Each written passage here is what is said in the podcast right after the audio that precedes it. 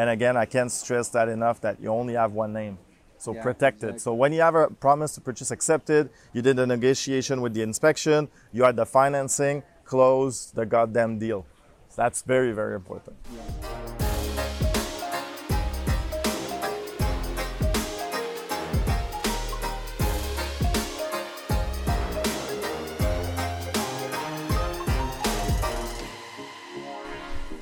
Okay, so hello, we're at the Semaine des Millionnaires in uh, Mexico right now, and uh, actually the uh, Millionaire Mindset uh, Week. And I have the pleasure to be with Jean-Philippe Claude, which is the president of the Anglophone part of the Club Immobilier, which is the real estate investor club. Exactly. Hey, yes. welcome. Hey, thank you, Christian. How are you doing this week? Are you having fun? Awesome, awesome. Yes. A lot of uh, great people. Always, like every Millionaires Week, there's so much networking going on, so much knowledge that has been exchanged. So it's always a pleasure to be here. Yeah. Uh, what I feel here in, in these type of weeks is you, you meet people who start in the real estate business and you meet also people which already have five, 600, 700 doors, Yep. so much experience, and both are interesting to listen to. Yep. Yeah, yeah. Yes? Yeah, abs- absolutely. Yeah, there's uh, there's uh, big guns Yeah. and there's uh, strugglers. Like uh, not strugglers, but hustlers. Yeah, not s- hustlers, yeah, uh, exactly. strugglers would not be a great term, but hustler would be uh, one- a better term. The yeah, that are building. exactly, Good. absolutely. Actually, I'm happy you say that because this is exactly where I want to go. I, I wonder, we often do um, uh, some uh, capsules or videos uh, to show like people how to begin, how to start. But yesterday, I had the pleasure to be seated with uh, the big guns, like the, those top guns, uh, which already have like three, four hundred doors, like people like you. And you know they're starting. They're, they're not starting. Their business has been started. Yep. Some like only uh, like two, three years Ago. other like five, six years ago, and, and some have been in the real estate business for very long. Um, I'd like to start talking about these people. How, what's their mindset? How do they grow from there to like you're in that that type of team? So tell me what's happening from there. Yeah, but first of all, they're still here. They're still learning. So that's part of the mindset of, of exchanging and, and having, having a good network.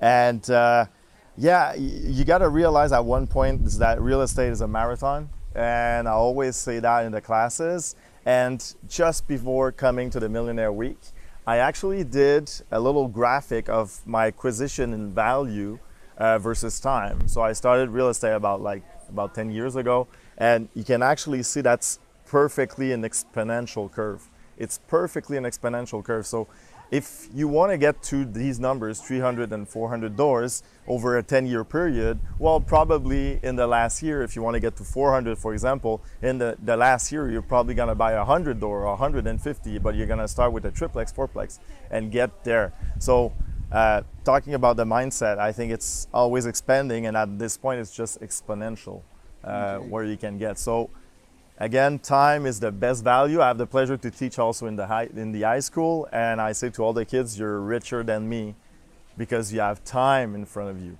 So it's all about time. It's all about uh, continuing and and and hustling and just do the right thing. And, and at this point, it just explodes. Yeah. Yeah. And and for these people, what, what's the step they want to take? Is it like within partnerships, or uh, how do how do they do to to grow? You know, to Yeah, that's uh, that's a good point. I think I think at this point there's less and less partnerships because the value starts to be so big and the guarantee the guarantees also are so big and also you start to have a good track record. So the uh, any the financing institution, the private lenders will start to trust you uh, more and more and you'll get better deals on the financing so you, you need less down payment. That's a bit contradictory but Yeah. sometimes on a bigger unit you let you need a, a, a, a smaller down payment than on a six unit.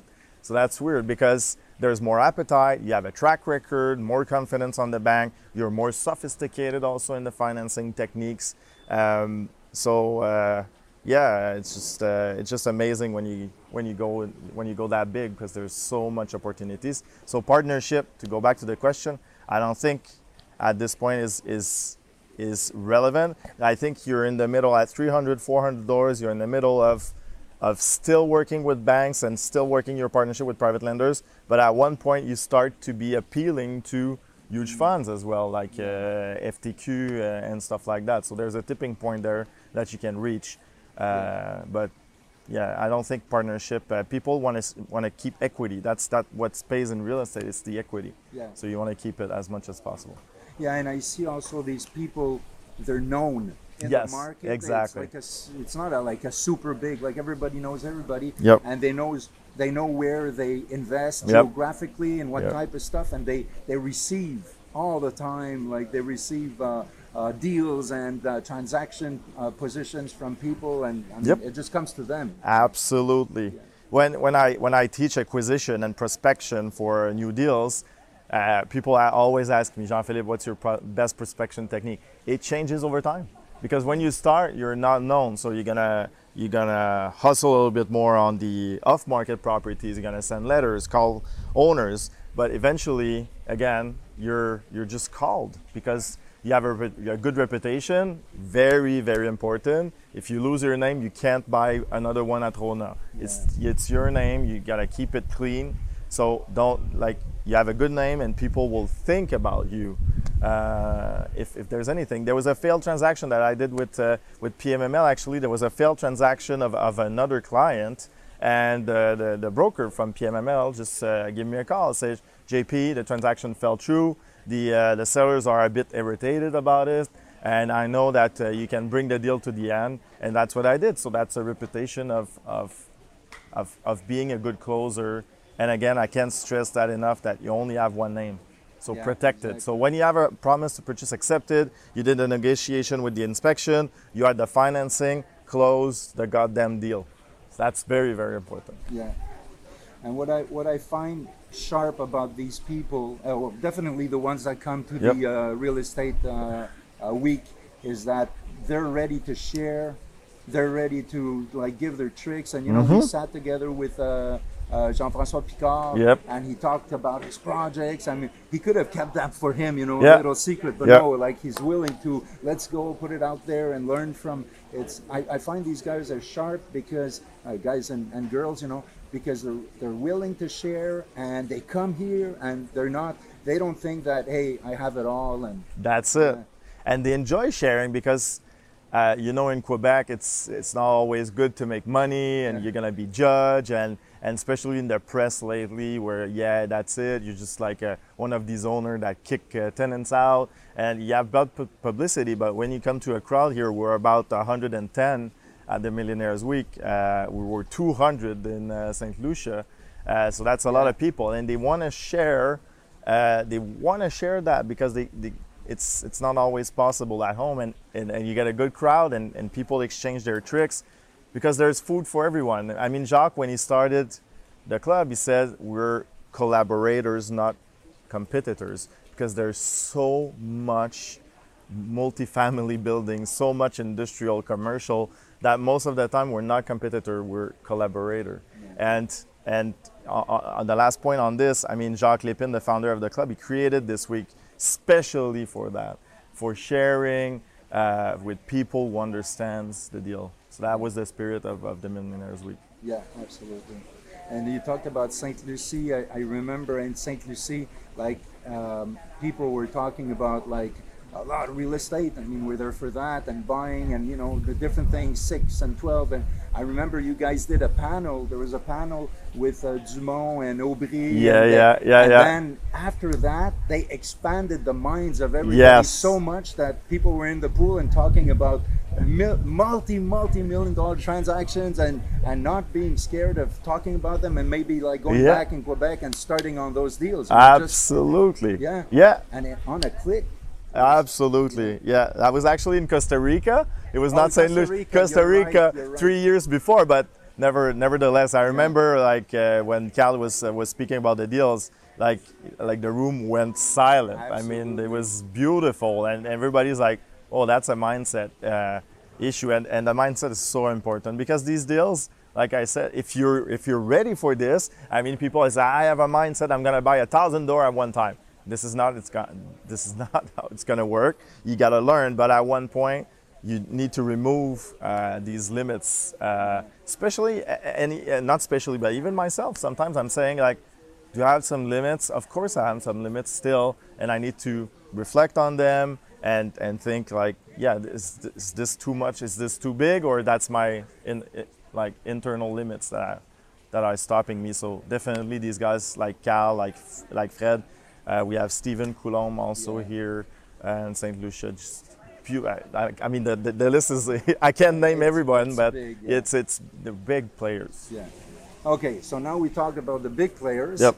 And and what's fun about that is that all of them, all of them started with small stuff. Yes. They started with duplex. You talk about Stephen. Yes. Steven, like he's Yeah. loaded with duplex, Yeah. triplex, quadruplex. So he started there, you know. So it works like that. Um, now, just to end this, how, what what we could we tell the new people that are listening to this, and that's what they're they're dreaming of, like. How would you say, like your your, your school, anyways, the Yeah. real estate club Yeah. is so good to bring people into action? Yep. What what would be your advice and for them? it's start somewhere. I mean, again, time is ticking. I mean, start somewhere, and the best school there is, it's a small plex. I mean, a small plex, the down payment is quite low when you go and live in that in that uh, small plex. You're gonna learn how to do renovation. You're gonna uh, learn tenants, tenants problem, but it's gonna be manageable. If you buy uh, 24 units with no experience, it could go well, but if it goes wrong, you don't you will not have the experience of handling it so start somewhere and then grow. And again it's a marathon. And if you have an objective it's not linear at all. So you buy small and eventually you'll double. Actually we doubled our real estate portfolio this year. So this is how it goes fast as an exponential curve uh, of, of doubling the, the, the real estate portfolio. So start somewhere. Plexes are the best because it's a very small down payment and you learn the game and maybe you're not to like it. It's possible. I mean, maybe you're not to like it, but you, it's just a small plex, so it's to be fairly easy. And uh, eventually you refinance that. It's just, uh, I, I say in the classes, it's just you throw a snowball down the hill and you know the snowball is growing, growing. That's your equity, that's your value, that's growing. And eventually the snowball hits a tree, splits in two. What's happening? You did a refinancing with Christian. Uh, you did a refinancing, then you get money from the bank, and then you buy another one. So you got two snowballs running down the hill, and four, and eight, and then eventually, again, you understand the exponential curve. Yeah. Good. So action. So important. Get into the action. Uh, with plexes, I mean, of course, do your due diligence and all that stuff, but you need to break the cycle. I mean, the Yeah. first building that you're gonna buy is Mount Everest, and the rest of it is easier and easier and easier and easier. Yeah. So you mean like people see like a big, big, big thing. Yes. But after that, it gets yeah. Yeah, and uh, you started the division. GoPlex, uh, which is a great place to start. If you want to get to 300, 400 doors, it's possible. Just remove your uh, your your your limits, Yeah. your your your fold like the horses. I don't know what it's what it's called, but it's isaillère in French. Yeah. You just remove that. You go to the uh, to the Semaine des Millionnaires and talk to these people, and you just come back like super excited and, and ready for action. Yeah.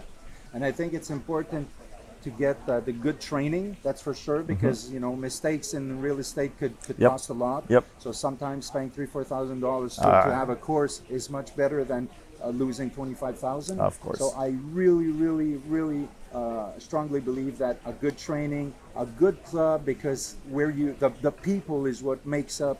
Uh, you know, you get the training, but then the people behind Exactly, it is so important and then build a good team have a good financing team have a good uh, you know the notaries and and the people around you that are going to work that deals with you and the, the partners that are going to be there i think that's very important I'm, and maybe I'm gonna shock people, but four thousand dollar in real estate is pocket change. Yeah. I mean, it's True. pocket change. Like it's you lose that, you win that within seconds. And uh, the best analogy I can say about real estate investor is that you're a, a, a conductor of an, of an orchestra. So everybody's making the music. It's all your team making the music, and you're just the conductor of people playing music. So you need to have the best musician there is, and you just play the music, which is your real estate business. So a conductor of an orchestra is is the best analogy of, a- of a real estate investor. Cool, man. I, I, I can't say anything over this. It's so nice and intelligent, guys. Uh, follow good clubs, and it's a privilege to have you uh, here on this show. And thank you very much, man. Thank you, Christian. Okay, All right. right there.